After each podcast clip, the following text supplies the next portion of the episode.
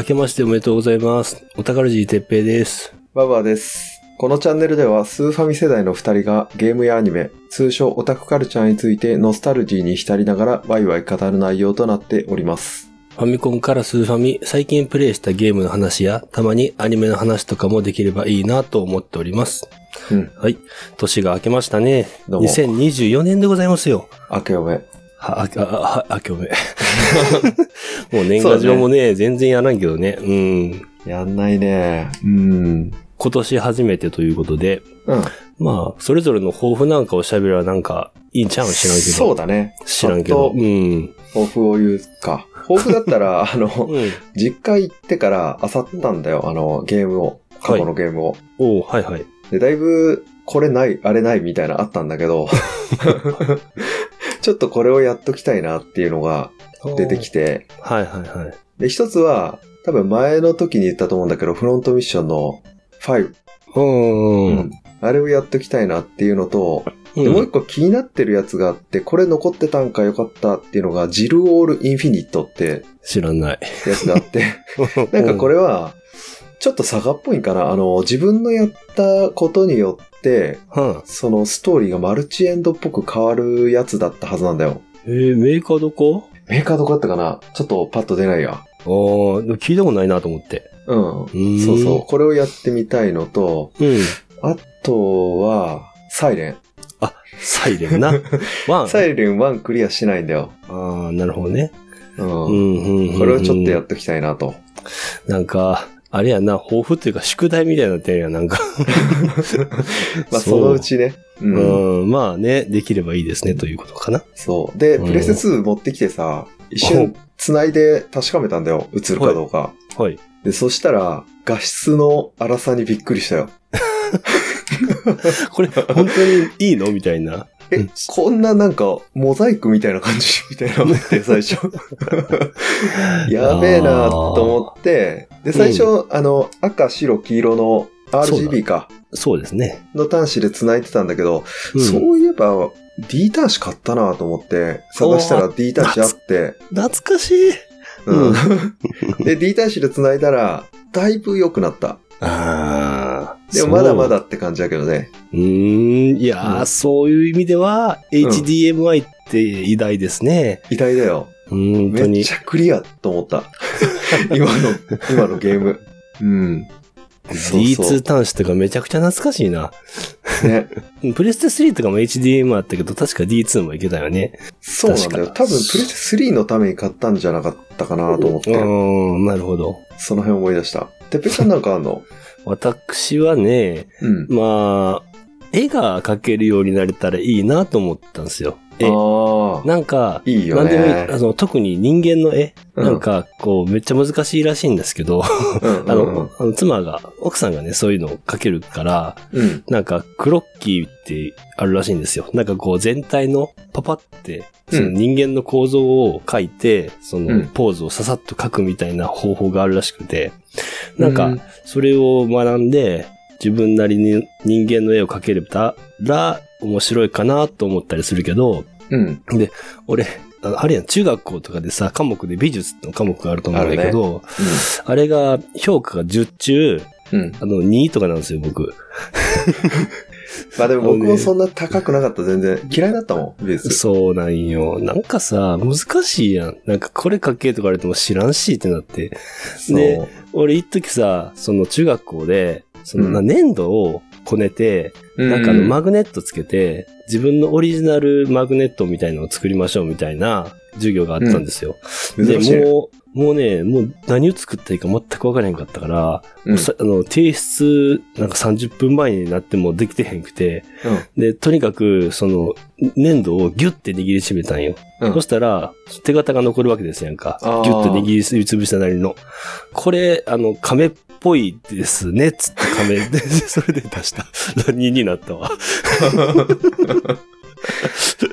あのさ、そういう時にうまくゲームの武器とか作れればいいんだけどね。そう、いや、そなぜかそういうとこに。に発想が飛ばない。あの、いや、飛ぶけど、うん。なんか、その時のオタクって、ネクラみたいなイメージがあって、あそういうこと？昔の、そうそうそうそう。だからそれが嫌やったんよ。そうそうそうそう。例えばその時ちょっとハマっとった、うん。天中って知ってる忍者ゲームの？わかるよ。うんうん。あれの手裏剣でも作ろうかな。そうそうそう。うん手裏剣でも作ろうかなと思ってんけど、なんか嫌やったんよ。中二っぽくて。うん。なんか、手裏剣っうて、みたいなこと言われるのが、人の目が気になって、ん、それが作れないみたいなところが多分多かったと思うね。書くにしてもね。なるほどまあ、ね。だから、なんか、ようわからん、絵描くにしても、その辺に転がってるセロハンテープを、うん。ちょっと書いて、出して、で、入れるとかさ、なん、か、あの、自分で、こう書きたいとか、うん、そういうのをなしで進んでったから、で、今になって、まあ、自分の何かしらの持ってるものを表現したいっ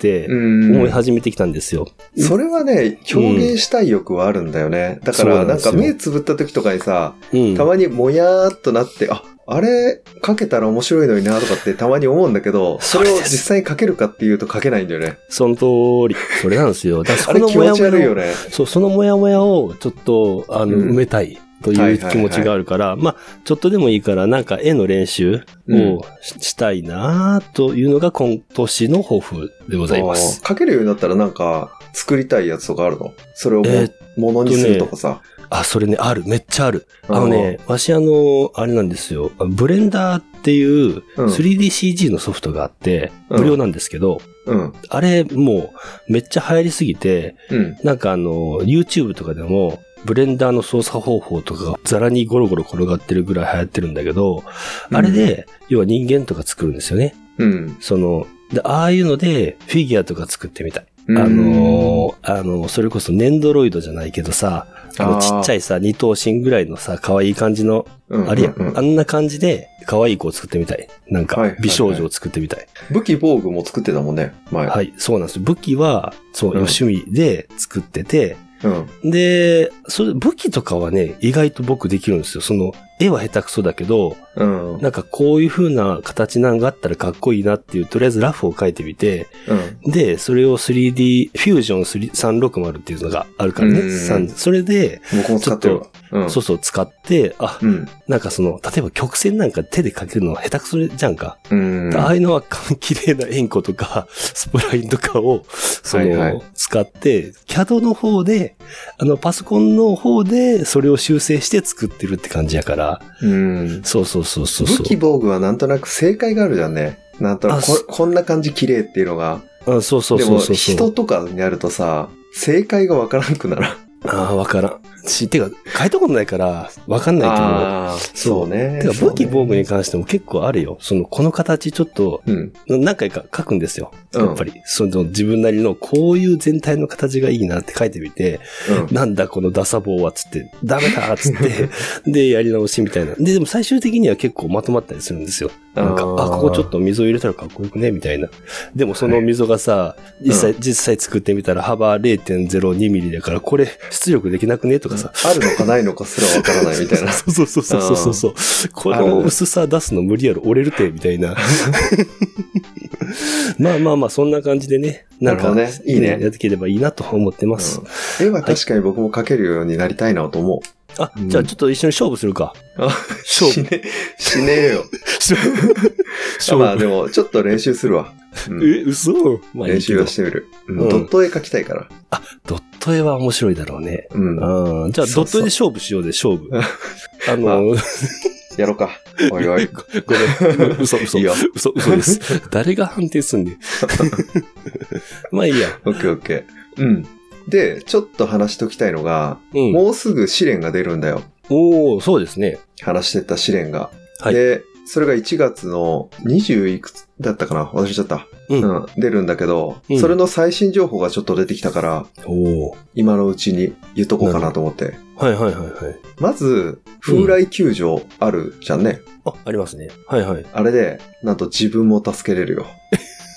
だえ、ちょっとから、待って。過去のてっぺいのトラウマがうん。解消されるよ。それは、やばいな それは激アツやなあれ言ってたもんね。うん。自分、自分で自分を助けれなかった。そう、自分で自分を助けれなかったっていう、その、うんトラトラウマがあって、うんそう、剣プラス99のやつが失われるじゃないけどさ、そうそう、うんありました。うんあった。そう。で、助けると、うん。自分助けた時は入らないんだけど、人を助けた時に奥義ポイントっていうのが溜まるらしいんだよ。はい。ほう。で、その奥義ポイントは、次回、この救助に行く時とかに、その奥義ポイントを使うと、例えばレベルプラス10から始めれるよとか。そういうアドバンテージとして使えるらしい。へえ、そうなんや。そう。で、誰かを救助する救助部屋、あの、倒れてる部屋は、うん。モンスターハウスになるみたい。あはーそれはね、結構前からって気がするな、でも。あ、そうなの？うん、じゃあ確かに。全然、うん、うん、うん。歴代の人には OK なあ感じか。まあ、よくないけどね。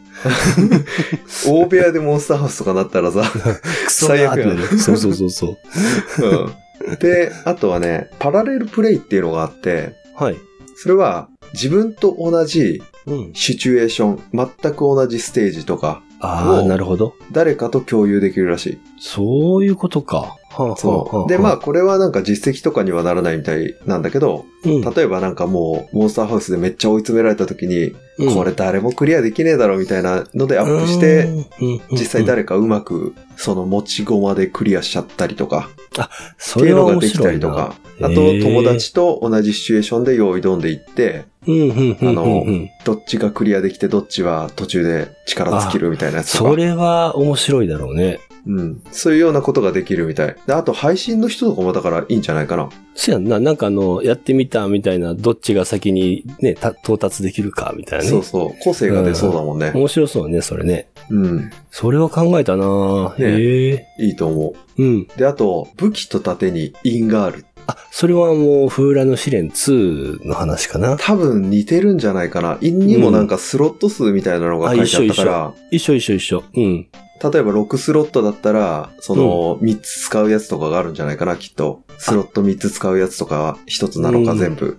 まあ、あの、前も、あれやな、言ってみたいに、1は無限に合成し放題やったけど、うんまあ、武器には、その、刀やったら5個の因数で、それはうん5個しか、えー合成できないっていう感じやったから、それは一緒ですよね。はいはい。うんうん。で、あと、なんか武器と盾で特定の組み合わせだと共鳴するらしい。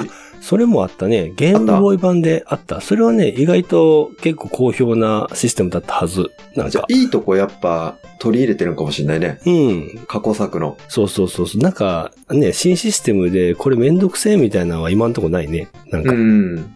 で、あと、仁義っていう希少な武具が落ちてることがあるらしい。面白いなぁそれはだから。因がちょっと特殊な強いやつとか、へそれ、変なやつがついてたりする困、困る。みたいよ。困それね、もうね、それを全部集めようと必死になって時間とかすやつやろ。困るなぁ困るのよね。それ、すごいなまあね。で、それももしかしたら合成とかができるのかもしれないね。ああ、なるほどね。あの、人気といえば、風来の試練2で人気の剣と人気の盾っていうのがあったな。そういえば。あ、もうそれは何？仁義っていう名前なの？うん。あ、それはね、多分ね、全然関係なくて、そういう名前の盾と剣で、ただ、因数がめっちゃあるよっていううん剣なだけだったはず。だ多分今回のとはまた関係ない話だけど、そうだね。ちょっと違いそうやね。うん、聞いた瞬間それかなと思ってんだけど。はいはいははあ、はあはあ、あとは、うん、合成の壺とか、うん、マゼルン種っていうモンスターがいて、マゼル。うんうん、うん。で、マゼルンは多分投げて食わせるんだよね。そうだよ、そうそうそう。でマゼルンは草も合成できるらしい。おーすおーはい。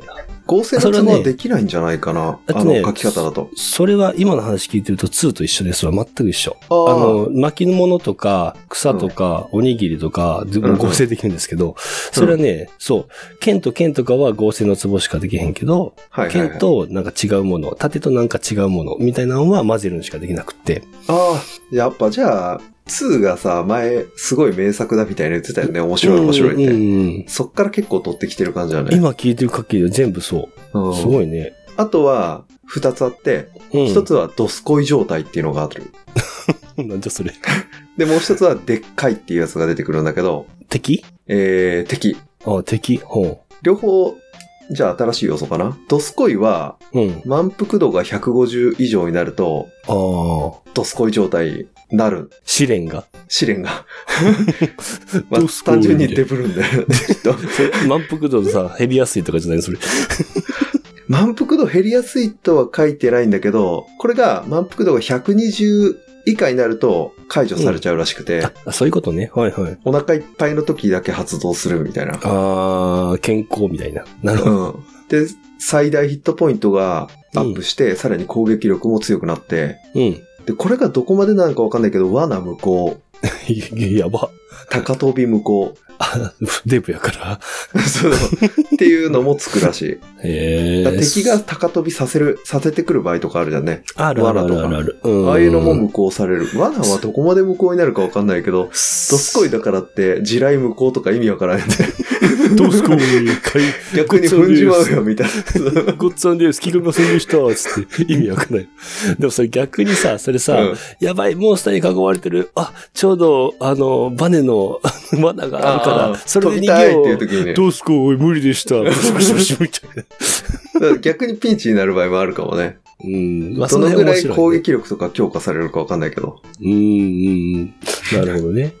そう。で、もう一つのでっかいっていうのは、うん。なんかボスモンスターみたいな感じで、うん。大きいやつ、通常よりなんか、通常大体1マスね、うんうんうんうん、あれが4マスぐらいなんか取ってるようなやつが出てくるんだよ。でっかいな。で、それが、でっかいホールっていうなんか、異世界ゲートみたいなやつが、うん。たまに出るらしくて。ああ。で、そこから、一定時間、そのフィールドをうろうろして、消えてくらしい。うん、ああ、それは面白いかもしれんな。うん。で、こいつらは攻撃力が高くて、うん。ただ動きは遅い。あ、助かる。うん。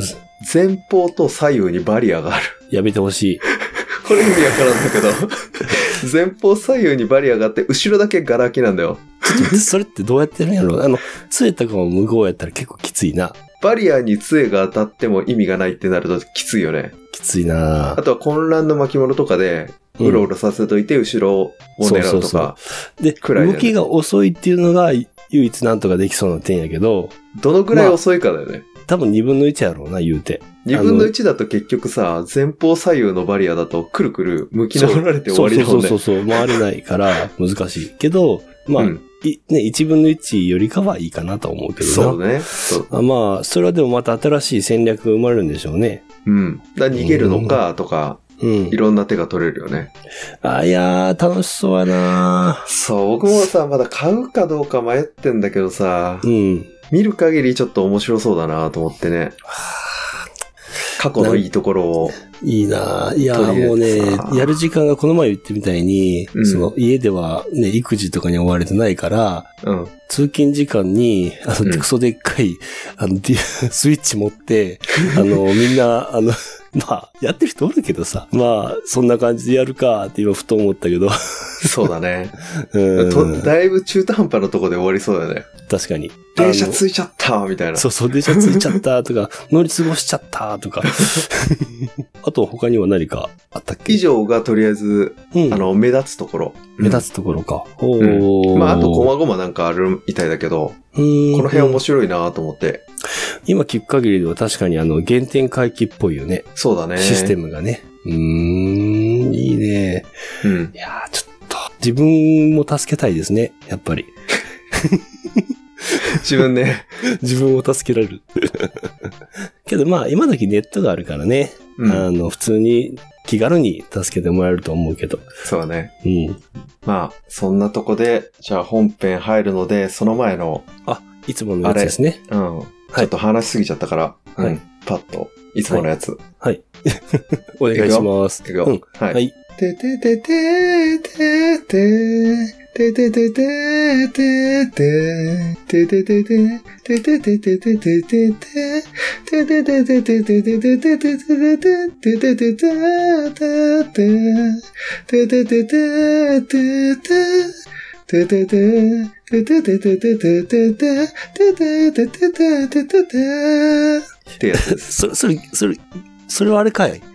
あの、わかった、わかったけど、わかったんだけど、わかったんだけど、うん。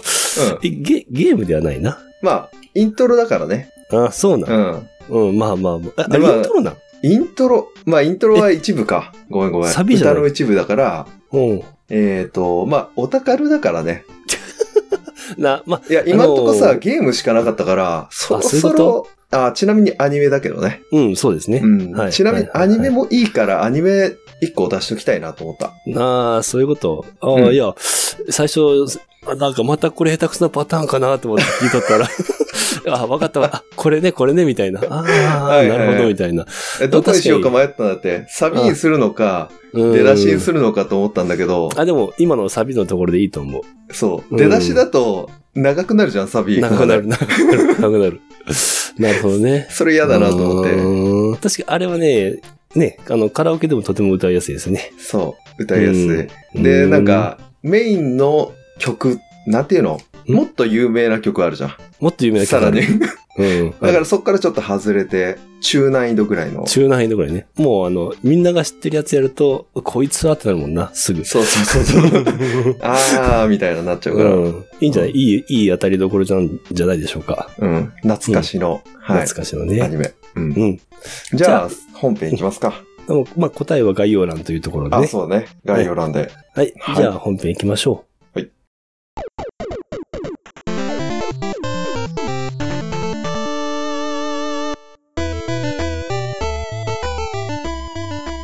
今回の本編は、うん頑張れ五右衛門う。うん。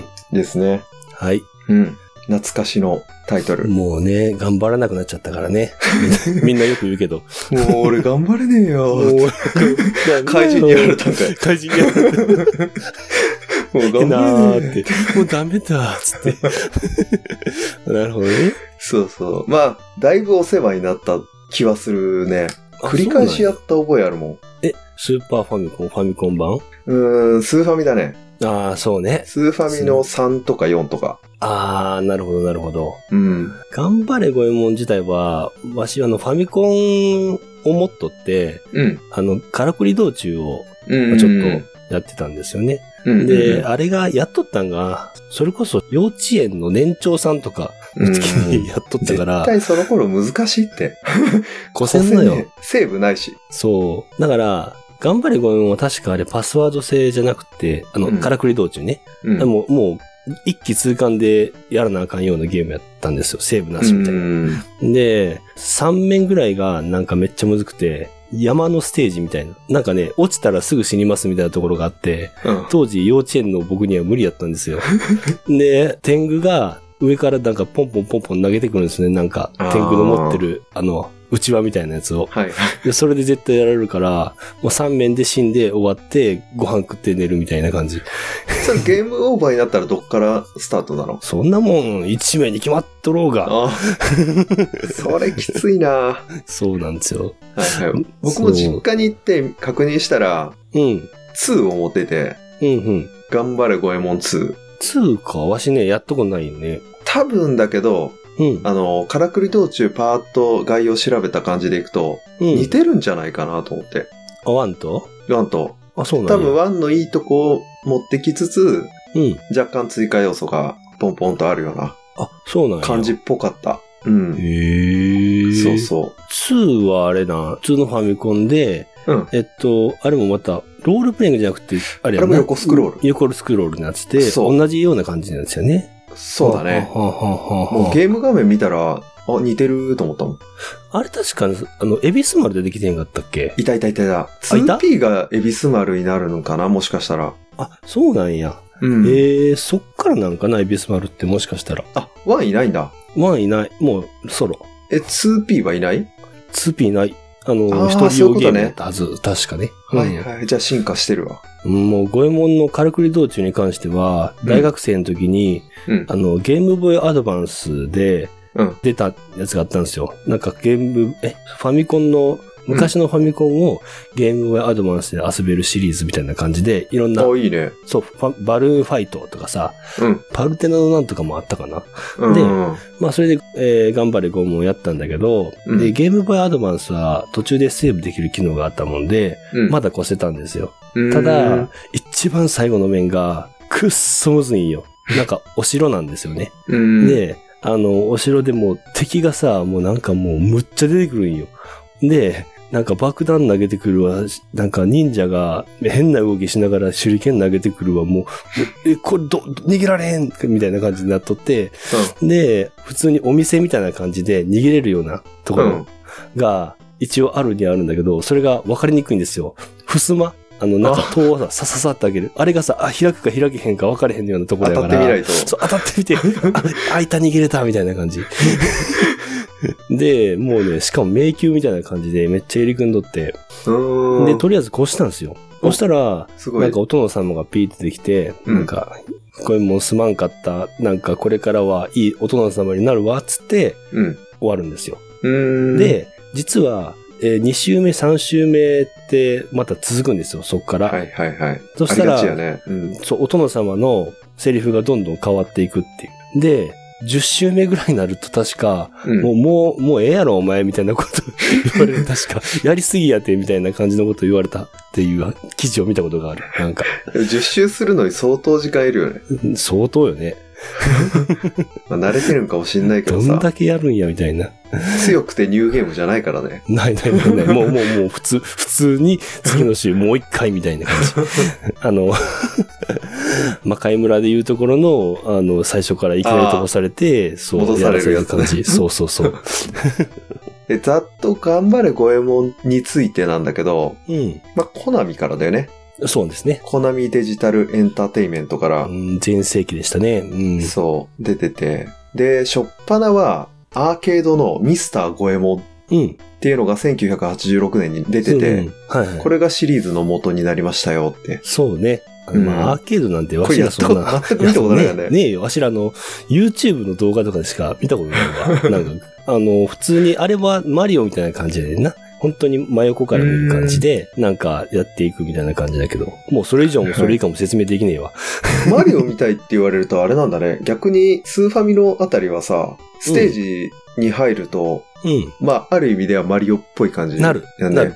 ボス戦という横からか、そうそうそうそう。だからそういう感じだったってことか。そうそうそうそうそう。うーん。うんはいはいはいミスター五右衛門からあって、で、その次がカラクリ道中なのかなもしかしたら。そう。で、その次が、頑張れ五右衛門からくり道中が、同じ年だね。1986年に。あ、出ててそうなんや。へうんえ。で、これがファミコンと MSX2 あで出てる。MSX でも出てんねや。知らんかった。これ多分パソコンっぽいやつだよね。MSX って。そうそうそうそうそうそうん。そう、それで出てますよと。う。うん、で、最終的に最後の作品が、頑張れ五右衛門東海道中、大江戸天繰り返しの巻ってやつがあって。今出てる世の、中で出てる最後のやつ？そうだね。はあ。で、これが DS2005 年。うんうん。うん。で、これ以降は一応出てないと。うんうんうんうん。まあもしかしたら、あの、リメイクだったりうん、あるかもしれんけど、出てないよ。とりあえず、あの、コナミから出してるコンソールのやつってことだよね。そうそうそうコンソールゲームの中では一番最後。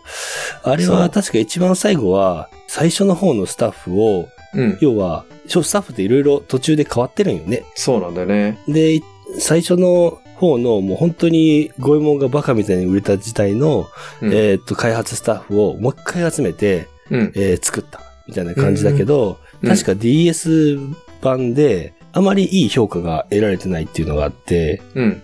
で、あれは確かタッチペンかなんかを、なんかやっぱ DS やから使わなあかんわみたいな感じで、そう使わせるシーンがちょこちょこあったらしくいんやけど、それがいけてなかったっていう話があって、DS のタッチペン分かれるよね。評価が。あとは、その十字キーだったんかな、DS って。確かそうだねの。そうそうそで、それがえー 3D な感じで動くんだけど、う。うんちょっと操作しづらいっていう点があったらしいんですわ。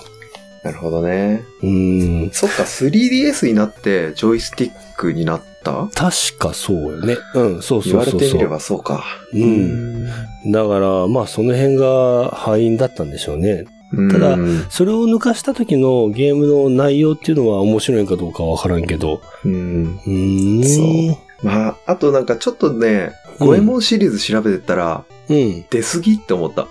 むっちゃあるやろ。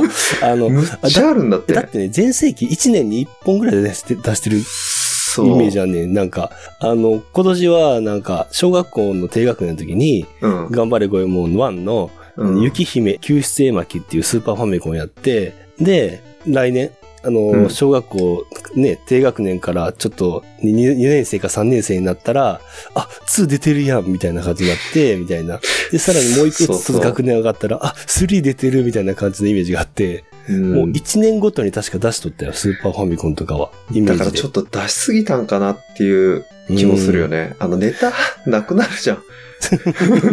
大変いやで、しかもこれ前見たよなとか出てきちゃうよね、うんきっと。そうそうそうう。んでね、スーパーファミコンはね、かなりね、僕の中で思い出があって、だから、小学校低学年の時に、うん。まあ、やっとったんですよ。で、なんか、スーパーファミコンを一番最初に買って、うん。で、あの、大体みんな、スーパーマリオを買うんですよね。スーパーマリオ4を、マリオワールドは4か。うん。で、だけど、その、分かってるなっていうやつは、頑張れ声も買うんですよ。まあね。こいつ分かってるな、みたいな。まあ、僕は、あの、ガンダム F91 を買ってましたけど、さらにイレギュラー。さらに意味わからんみたいな。これ一人親し、みたいな。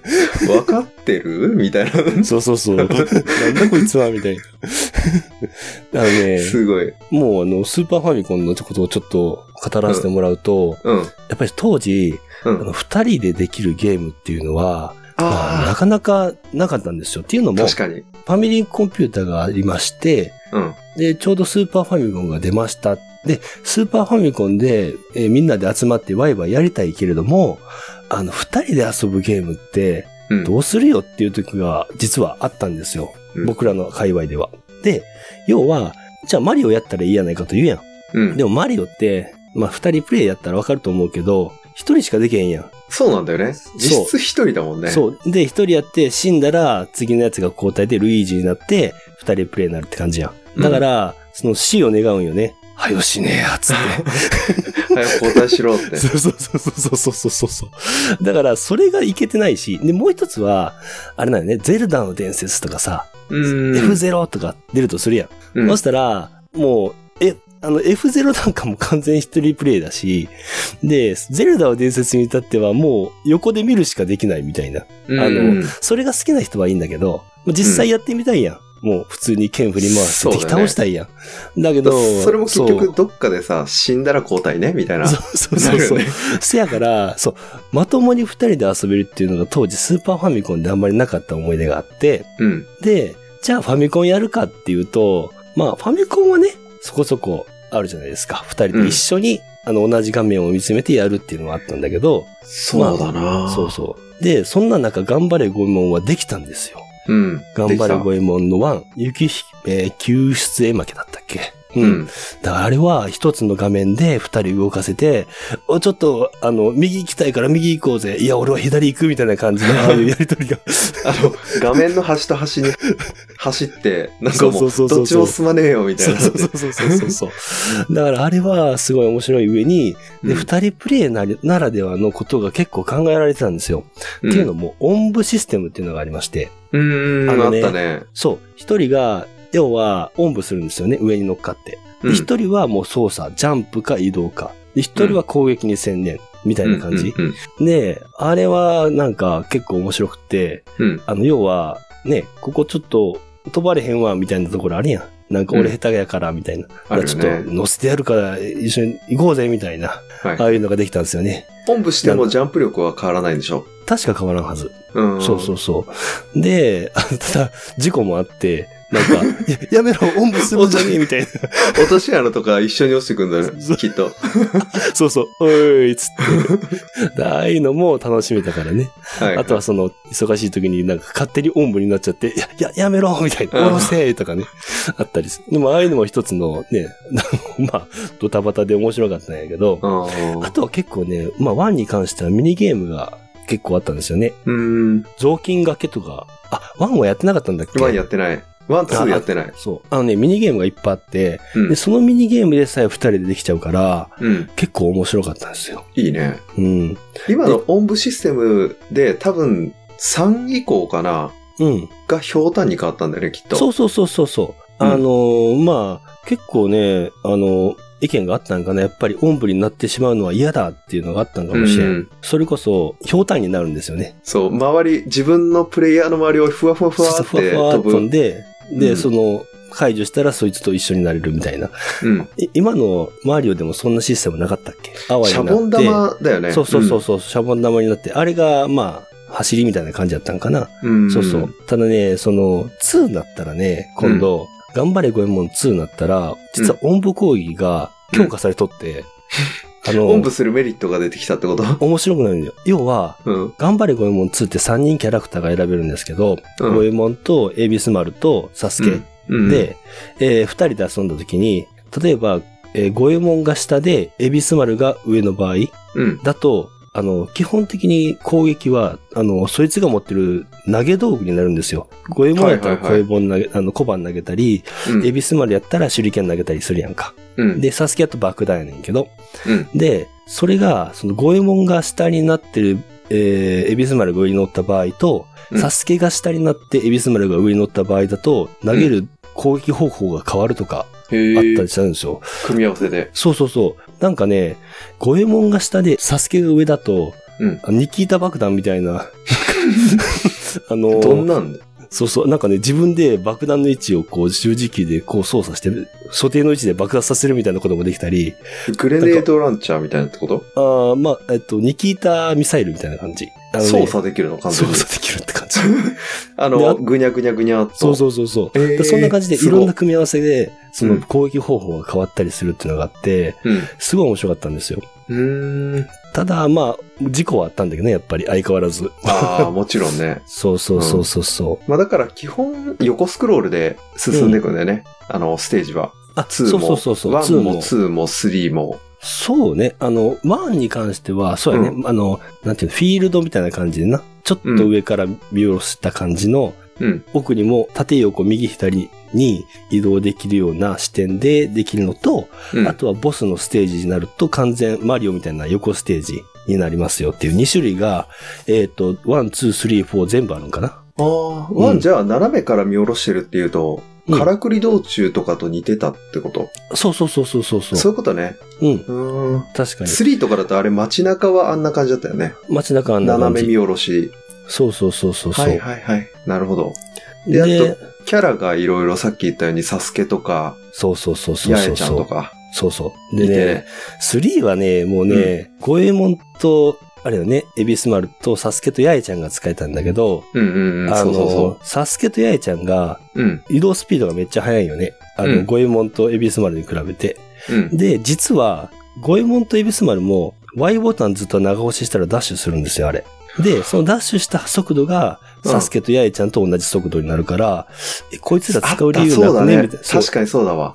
こいつら使う理由なくねっていうのと、うんあと、ヤエちゃんが最強すぎて、強かったよね。めちゃくちゃ何か強いかバグ技なんだけど、うん。それぞれ術を持ってるんですよ。4人とうんも。固有的な。例えば、エビス、得るんだよね、実を。そうそうそうそう。最初持ってないけど。そう、エビスマルやとちっちゃくなれる術みたいなのがあって、そうそう、エビスマルでしか行けないところみたいなのがあって、で、うんヤエちゃんは、うんあの、人魚になれるよね。そうそうそう。で、人魚で水の中。そうそうそうそうそう。で、ヤエちゃんは地上で人魚になったら、なんかあの、ビチビチビチビチするんですよ。鯉のぼりみたいになって鯉のぼりみたいになってビチビチ。実はあれが強くて、うん。あれが無敵状態になるんですよ。あだから、あれを活用するんですよ。あ。ややちゃん、あれもなかったっけ？剣を構えるやつなかった？あケ小立ンシールドみたいなのもあった。うんうん。うんうん。ああれも無敵になるんだけど、はい速攻性があるのがもう、あの、Y と B を押さなあかんかったから、確か。そのケンシールドやるときに。だけ確かに。ど、そんなん A をい追いかわしたら、もう無敵になるから、もうほいっつって。はいはいはい。だから、ヤエちゃんがとりあえず、そのバグワズも含めて最強みたいな。強かった覚えはある、確かに。そうそうそうそうあと、そうそう。サスケとヤヤちゃんは、うん。刃物を振りますからさ、うん。敵が切れた時の感触がすごい気持ちよかった。あピシーンって言ってキュ、イーンってやつやろ？なるほど。真っ二つになって、ボンボンみたいな。あったあったあったあったあった。いやうんあのね、頑張れゴエモン2のゴエモンも良かったんよ。ヨーヨーとかああってんけど、よなんかあのよ武器、武器がさ、最初、小さい短めのキセルなんだけど、うん。ちょっとあの、白い招き猫みたいなのを敵がたまに落とすんですよ。そしたら、ら武器が強化されていくみたいな感じ。うん、で、えー、ゴエモンの一番最後の武器はヨーヨーみたいな、えー武器なんだけど、これが気持ちよくて当たると、カツンって言いながらみんな爆発していくみたいな。へー そう、あれはね、良かった。まあまあ、確かに。キセルが短すぎるんだよね。あ、そうそう。あななんでキセルにしたしみたいな。キ まあ、五右衛門だからね。うん昔にいた石川五右衛門がモデルだから、うん。まあ、キセル持ってるだろうから 行くんだろうけど、キセル短すぎて。うん。あ、でも、待てよ。チェーンキセルってあったよね。チェーンキセルあった。3かな？ three あれ、4かあれ、忘れたけどフォーあごめん。あれ3。3で、か。うんあの、要は、なんかあの、特定の万字の印が記されとったブロックに、うん確かそれをカツンって当てると、あなんかワイヤーシステムみたいな、なんかこう、ウィンウィンって。そうんただ、そう、あんま、もうそのブロックが出たらゴエモンねっつって、それが終わったら、八重ちゃんかサスケになるっていう。だから、ある意味では、あれで、リーチは、ちょっと問題を解消してるはずなんだよね。そうそうそうそうそうそうそチェーう。ンキセルで。チェーン僕、エビスマル好きだったな。その、サスケヤヤちゃんを除外したら、うんエビスマルのフラフープは結構好きだった。それな、あのーなんかさ、フラフープもなんか、最終的に強化されていくと、うん。なんか Y ボタン連打するとさ、大範囲攻撃みたいな線が、くるくるくるくるってなって。あれ？終わった後、すごい好きだらけだったそう。よね。、ほにゃほにゃほにゃ。そうピヨピヨそう。そうってなって、そうそうそう、目が回りましたってなるやつやろ。そう。そうエビスそう。マルの、あの、フラフープを上にシュッてやって、あカツン、カツン、カツンってさ、気持ちいいね。ああの変な出っ。張りにあるあるある。行くやつで、それで塔の上の方まで行って、うん金の招き猫か銀の招き猫ありますみたいなところとかあって、うん。あれが面白かった。あれね、あの、確かに面白い。あの、上から敵来た時に、パッて出して、あれ使って倒すボスみたいなのもいたような気がするんだけど、あれさ、上構えながら歩けなかったっけ？シュッシュッシュッシュッ歩けない。あれは止まんなきゃ、ジャンプぐらいはできたんかな。そうか。あのモーションは確か面白かった。あの、じーっとしてんのにな、あの、フラフープだけピッてできて、パ ツンみたいな。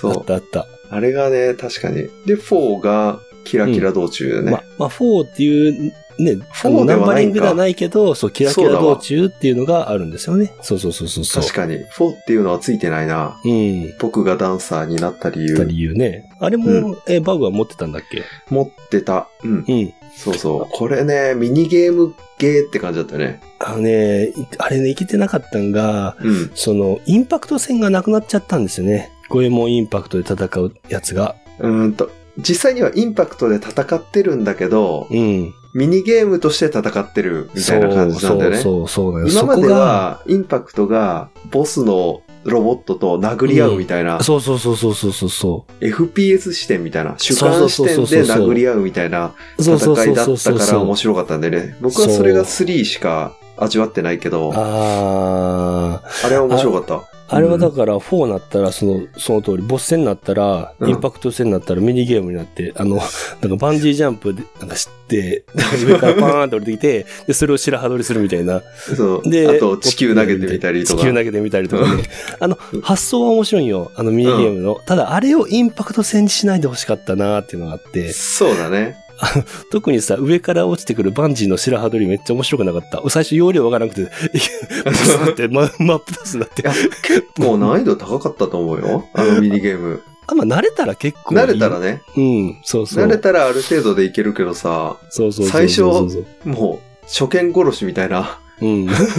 難易度だったと思う。あの、インパクトがさ、無表情でさ、ぶっ壊れていくシーンが一番面白かった。ドドドドドドつって。あれさ、あの、小学生ながらに笑ったよな。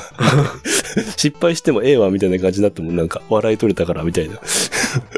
まあ確かにね。で、あとはまあ一応クリアしても、あのミニゲームだけ遊べるみたいなうん、うん。感じではあったん。もんね。そうそう。そう。で、何気に、うん。キラキラ道中が、うん。キャラボイス初なんですよね。五右衛門の声とか、あの、八重ちゃんの声とか、エビスマルの声とかさ、うん。あれ、ほな行きましょうかとかってさ、喋るの4、え、キラキラ道中だけなんよ。確かスーパーファミコンの中ではね。確かにエビスマルホナイキはよか言ってたわ。言ってたやろ？うんまあ、その前にも、なんかあの、ほら、いらっしゃいませとかいうの、店員の声みたいなのは3とか2とかであったかもしれへんけど、うん。その、初めてのご意分のキャラボイスっていう点では、確かキラキラ道中が初やったから、あ、ご意分こんなイケメンなキャラ、声だったんやって、ちょっとそこはびっくりした思い出がある。なんか、なるほどね。サスケ喋ってたっけ？サスケは喋ってたはずよ。なんか、行くでござるみたいな。そっか。全然印象に残ってねえや。全然印象に残っだってロボットっぽいじゃんね。ロボットっぽい。だから、喋ってたっけなって今思って。喋ってたか。そうか。でね、あの、うん4に、その、その4っていうかごめん、あの、キラキラ道中に関しては、うん。実は悲しい話があって、うん。頑張れゴエモンって、うん。あの、1の時の売り上げ本数が、うん。150万本売れたらしいんですよ。ああ、はいはいはい。うんで、2の時に200万本で、うん。で、3の時に、まあ、170万本。ちょっと落ちたんだけど。うん。で、そのキラキラ道中になったら、なんと21万本しか売れなかったっていう話があって、うん。一気にガクン下がったんですよ。うん。で、なんでか言うたら、まあ、その五右衛門がだんだんその、ちょっとずつ飽きられてきたっていう背景もあるんやけど、うん。その同時期に発売された、要はそのクリスマス商戦だったっていうのもあって、12月のな末に。で、その時に同時の他のメーカーが出しとったタイトルが、うん。まあキラータイトルだったんですよ。クロノトリガーとか、風来の試練とか、ロマサガ3、ドラクエ6とか、加点みたいな。あの、まさに地獄の壁だったんですよね。ああ、全部みんな本気出してきたみたいな感じだよそうね。そうそうそう。あと、聖剣伝説とかもあったんじゃなかったかななんか。だから、もう埋もれてしまったんですよ。もう、こういうもん、そんなこと、ドラクエ6やってからやるわ、みたいな。そうだね。だから後でいいわみたいなそう。思っちゃったかもしれないね。ドラクエ6なんか一番キラータイトルだったんでしょうね、おそらく。ああ、うんだからそういうのもあって、売り上げが芳しくなかったっていう話はある。しかもその中で少しなんかボス戦のシステムを変えてみたっていうところにうん。なって、もしかしたらそのパッと出た評判が若干みんなの中でいまいちだったのかもしれないね。あ、あるかもしれんね。なんかね。っていうかね、うん3の時点でちょっと親って思われとった時期があったらしくて、おあのーまあ、言うてもらったら、これ、ゼルデンやんみたいな。ゼルダの伝説やんみたいな感じのみんな言っとって、確かにそのメーカー側もゼルダの伝説を意識してんのかなっていうような作りではあったんですよ。例えば、あのーほら、ゼルダの伝説ってダンジョン越して、うん。なんかあの、ペンダントなり、要はね、クリスタルみたいなものを集めてって、うん。でその集めめた、えークリスタルを最後、ボス戦のところに持ってって、ボス戦が始まるみたいな感じやから、はい。要は集めるんですよね。で、確か、頑張れゴエモン3も銀のプレート、暗号プレカートみたいな。みたいなやつそうそうプレートみたいなのを集めるみたいな感じで、いや、これもう、もろやんみたいな話。で、あとね、その、3でいう話でもうちょっと言わせてもらうと、うん実は、あの、頑張れゴエモン3もクリスマス商戦の時に出そうとしとったらしくて、うん。のもう、あの、12月末に出されとったんだけど、実はね、そのもう、開発がギリギリだったらしいんですよ。うん。もう、もう、もう、容量はある、やりたいこともいっぱいある、けどもう時間がねえってなって、もう最後尻すぼもになっちゃうんですよ、物語が結構。で、でそれを証拠に、なんか暗号プレート、さっき言ったやつが、うん。なんか一気に3枚入るシーンとかあったりして、いきなりポンポンポンみたいな。つじゃないんだ。そうそう。で、ダンジョンとかも、うんなんか、ここなんかもう入った瞬間ボス戦なんですけど、みたいな、あの、ダンジョンが何個かあって、だいぶじゃあ巻いたんだ。そう、だだからもう、あの、間に合わんからこれで、みたいな感じ。で、しかももっと言うと、うん。あの、サブタイトルの、からくり万字固めやんか。獅子十六弁からくり万字固めっていうサブタイトルやんか。うんあれ最後の最後まで決まらんかったらしいんよ。からくり万字固めっていう必殺技か何かしようとと思ったらしいんだけど、うん。なんか、ととうとう、その、からくり万字固めとは何かっていうのを決めずに、最後なんか、なんて、ちょい、ちょい出して終わったみたいな。からくりまんじ固めっていうフレーズまでは決まってたんだけど、そう、そう、そう。それを中身どう活用して、たそストーリーを作るかまでが決まってなかったってこと？う、らしいっす。だから、え、なんかさ、最後の最後出すんですよ、一応。なんか、ラスボス戦の、ラスボス戦もあの、あれなんですよ、インパクト戦なんですけど、五右衛門インパクトで戦って。で、うん。まあ戦うじゃん、ボーンって倒す倒すやん。うんそしたら、獅子十六兵衛っていうラスボスが出てきて、うんなんか、まだだ、まだ俺は終わってないみたいな感じで出てくるんですよね。あの、バッて。で、これからなんか必殺技するぜ、みたいな。で、獅子十六兵衛のからくりマンジガタってなった瞬間に、インパクトでボコーン殴られるね。めーって言いながら、マンチの、うんマンチの格好しながらヒューヒューヒューって飛んでいくみたいな。ああれ、あれが最後になるみたいな。だ結局、そんな感じで締めざるを得なかったんだと思うんだけど、あそう。ーなるほどねいろいな。ろ確かに。ストーリーの中の波で言ったら、そんな感じで言われると納得するかもしれない。うん。あとさ、結構、漫画もすごかったんよね。うん。あそうの、そう僕もそれボンボンで思った。出とった。うんあの、帯広志さんの漫画。あったね。うん これ結構、ボンボン読んでた？ボンボンはね、読んでなかったけど、なんか知ってるんですよ。多分、うん。あの、耳鼻科行った時に、コロコロとかボンボンとか置いてたから、それをたまに読んでうん見てたみたいな感じ。ああ、そういうことね。うんもう。これすごい印象的だったわ。なんといってもなんか、八重ちゃんがオイル系担当ってそういう。そうそうそう。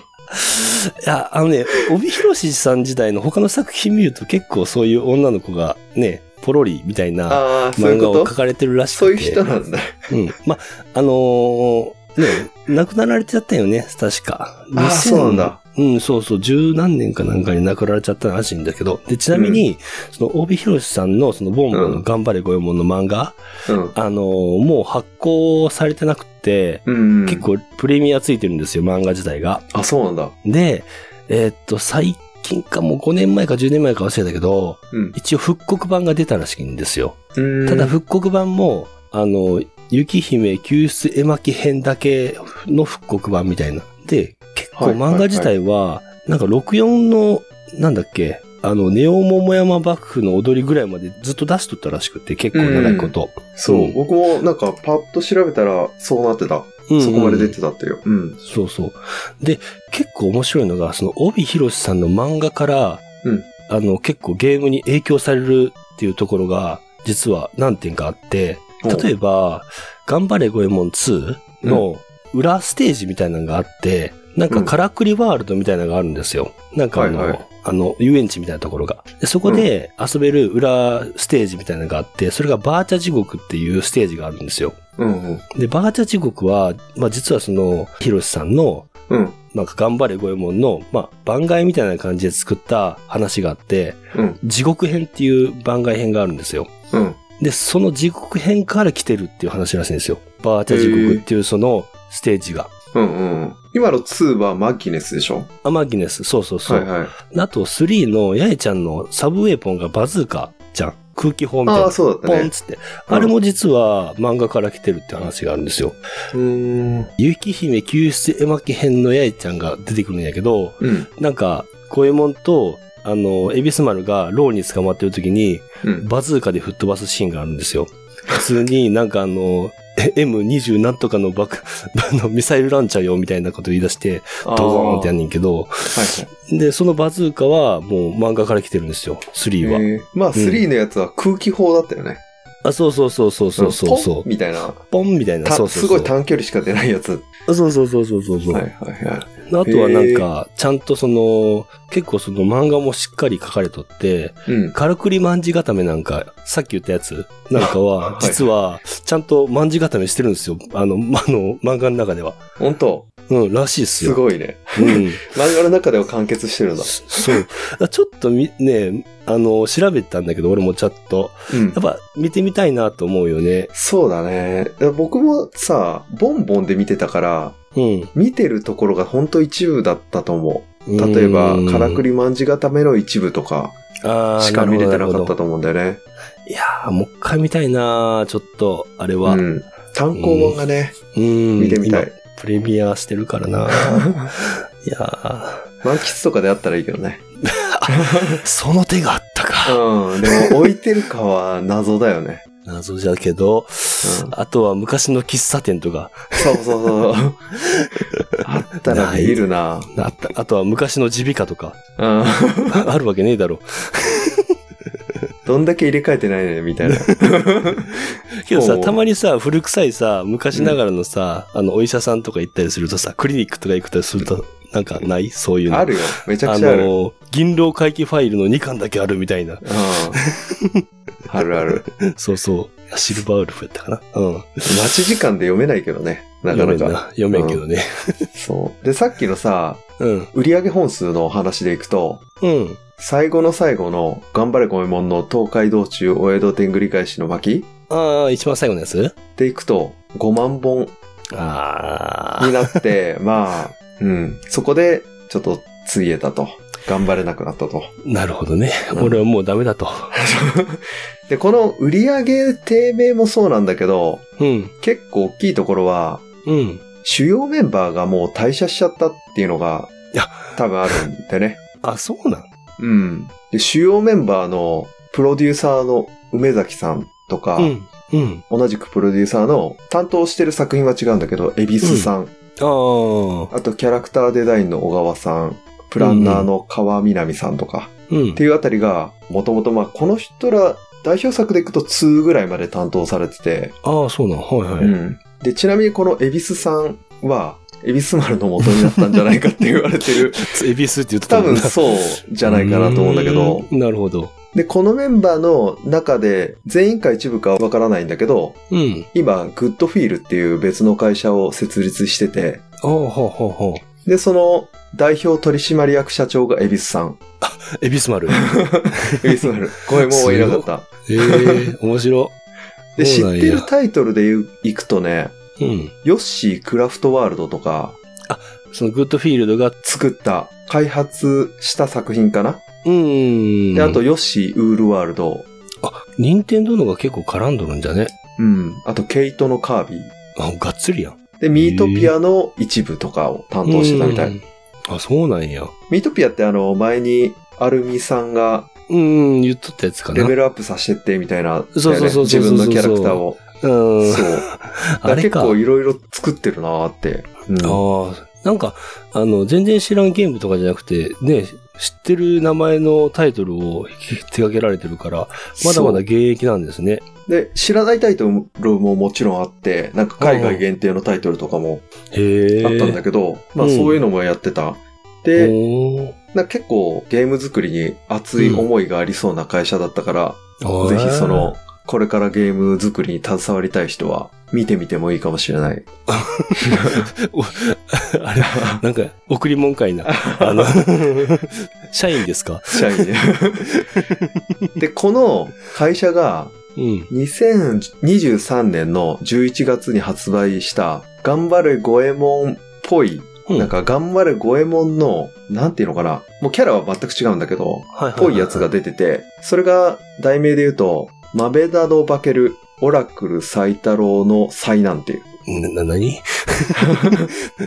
豆、豆だ、豆まあ、ださん？豆だぬきって書くんだけど、あ、そうなんや。う。ん。で、その、化けるっていう、まあ、主人公、タヌキの少年なんだけど、うん、うん。この少年が、世界でゴミョンみたいな大活劇を繰り広げていくうん 3D アクションのゲーム。あ、そうなんや。で、漫画雑誌の月刊コロコロコミックでも、あの、連載されてる。だから、五右衛門もさ、うん。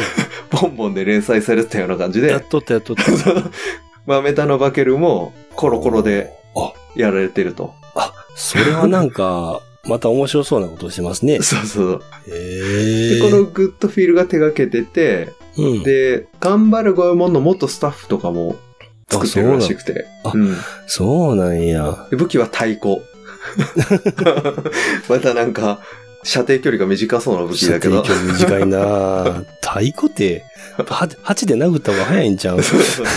わからん。8で殴るのかもしれないよ。うん。う んで、敵としてなんか、桃太郎とか金太郎。うん。あ、敵じゃないか。自分が変化するんかな？おとぎ話の英雄あ、にそう。いうこと？ほうほうほうほう。で、あと巨大なロボットが出てきたり、あ、インパクト？まあインパクトみたいな、インパクトチックな。なるほど。で、あと、全国の47都道府県の各名所をモチーフとしたステージが出てくモると。チーフ。ほうほうほう。だから、箱根とか、あ、そういうこと？ああ、なるほど、そういうことね。それが全50ステージ以上出てきて、多いなで、場合によってはシューティングっぽいステージとか、あレースっぽいステージとか、っていうのが出てくる。あれだね、あの、フライの試練じゃないけども、うんなんか原点回帰したんかな？なんか。なんかそんな感じはするよね。3D アクションの五右衛門も後半出てたような気がするしね。いやーあれはね、いい思い出がないんですよ。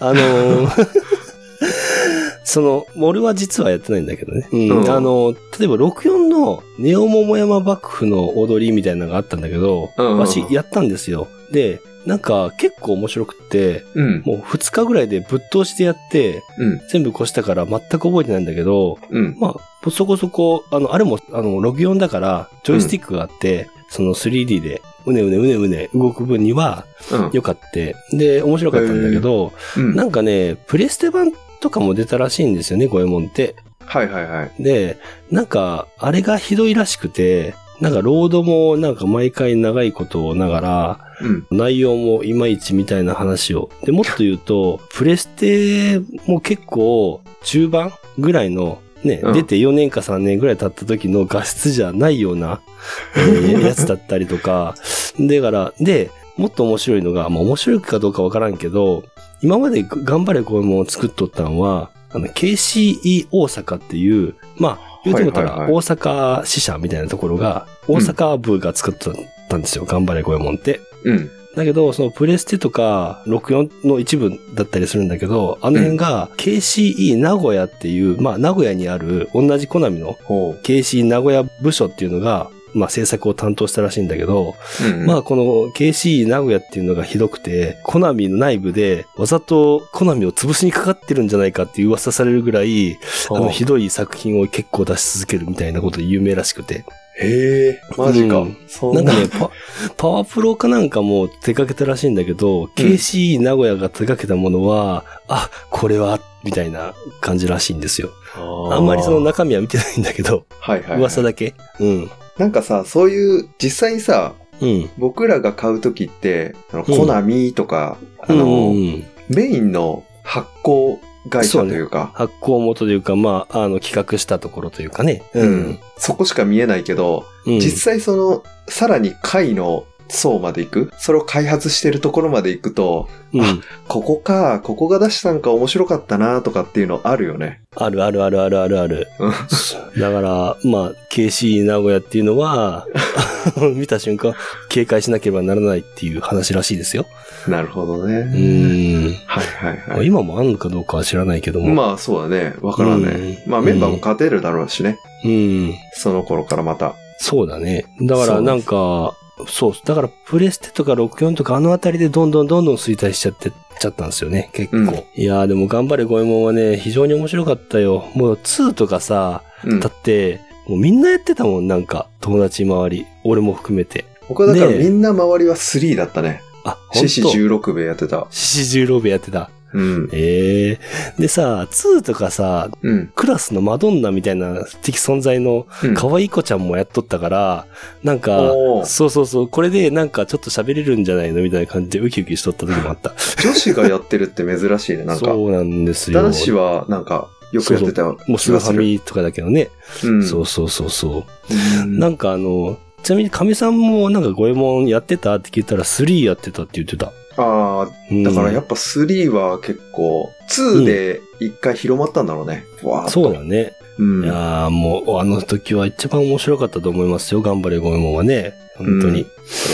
で僕ちょっとあの、最後に、ファミコンのうん持ってるさ、ゴエモン2の思い出なんだけど、はいはいはこのゴエモン2は、頑張れゴエモン2は、い。うん。中学の時になんか親戚がゲームショップやってるっていう友達とプレイしてて、激、なんか、激アツやな。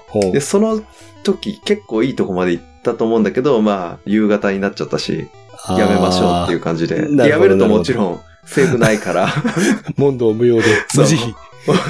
なったんだけど、うん。で、このゲームの中でやっぱ、なんていうの、こう、工夫した要素で面白そう、面白かったなっていうところは、うん。山登ってなんかコンピラ山になんか階段バーって長い階段登っていけるようなところがあって、はいはいはで、なんかそこに再銭箱があって、い。うんうん。そこに五右衛門がその武器編、招き猫取って武器編して小判投げれるようになってて、あ、はいはいはい、で、はい。小判をシュッて投げると、あの、ワンも多分あったと思うんだけど、兜、鎧、あったあったあったあったあった。おにぎもう一個りとかね。なんだっけ、そう、おにぎりとか、あれうんの一番いいやつがうん。もらえるっていう。あ、そうなん？ポロンって？面白い。あの、アイテム欄にもピンって入るんだけど、えー、めっちゃ面白いやん。金の兜、金の傘、傘。金の鎧みたいなやつが、なんか、あ、旅とかもあったな。うん。鮭おにぎりみたいな。さっきおにぎり、梅おにぎり全回とか復。しますってやつ。腹減ったな。うん。そうそうそう。で、あとは、ゲームオーバーになっちゃうじゃんね。うん。ゲームオーバーになったら、釜茹での刑、地獄に行くんだよ。お、おで、地獄で、なんか、五右衛門が縄でくくられて、その、釜の中にだんだん入っていくんだよね。で、それをボタンバーって連打して、うん。耐えるとうん。復活できるっていう。それさ、ちょっとシュールやな。あの、実際のね、あの、いたかどうか知らないけど、五右衛門のやられた確か釜湯で、うん、石川五右衛門も釜湯でやったから、そその辺やったんやろな、多分な。やろ多うと分そこからしとったんか。持ってったんだろうけどう。ん。なんで、か、復活できるよ。うん。結構ワンもスーファミもそうやけど、ドット絵とかが結構面白かったよね。面白かった見てて、本当に独特なもので。うん。そう。で、あとはね、地蔵を、うん。こう、ポコって叩いちゃうよね、キセルで。うん。そうすると、地獄に落ちるんだよ。ゲ地獄ステージってやつがあって、あ、ステージ？ほうほうほうほ地獄ステージはもうなんか、ガキみたいなやつがパーッと襲ってくるんだよね。う。怖っ。で、それを、で、いろいろ落とし穴みたいなところもたくさんある中で、うん。右へ右へこう行って、うん最後なんかにタッチするかすると元に戻れるっていう。ねバチが当たるみたいな、細かいなうんええそういうステージがあった。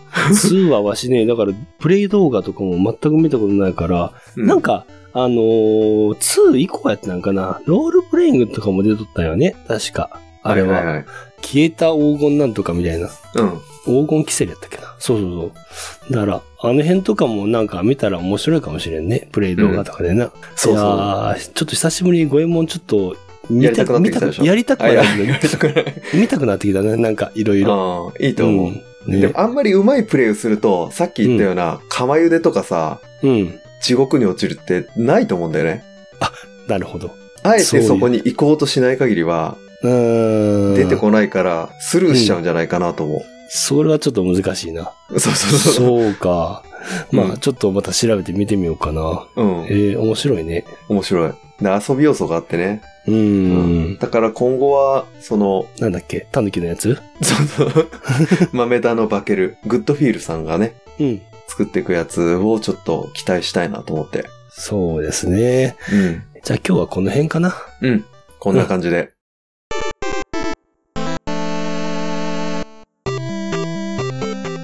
チャンネルを気に入ってもらえたら、フォローと評価をお願いします。あなたのゲームやアニメに関する思い出についてのメッセージもお待ちしております。リンクは概要欄を参照してください。ではまた来週。はい。さようなさようならら。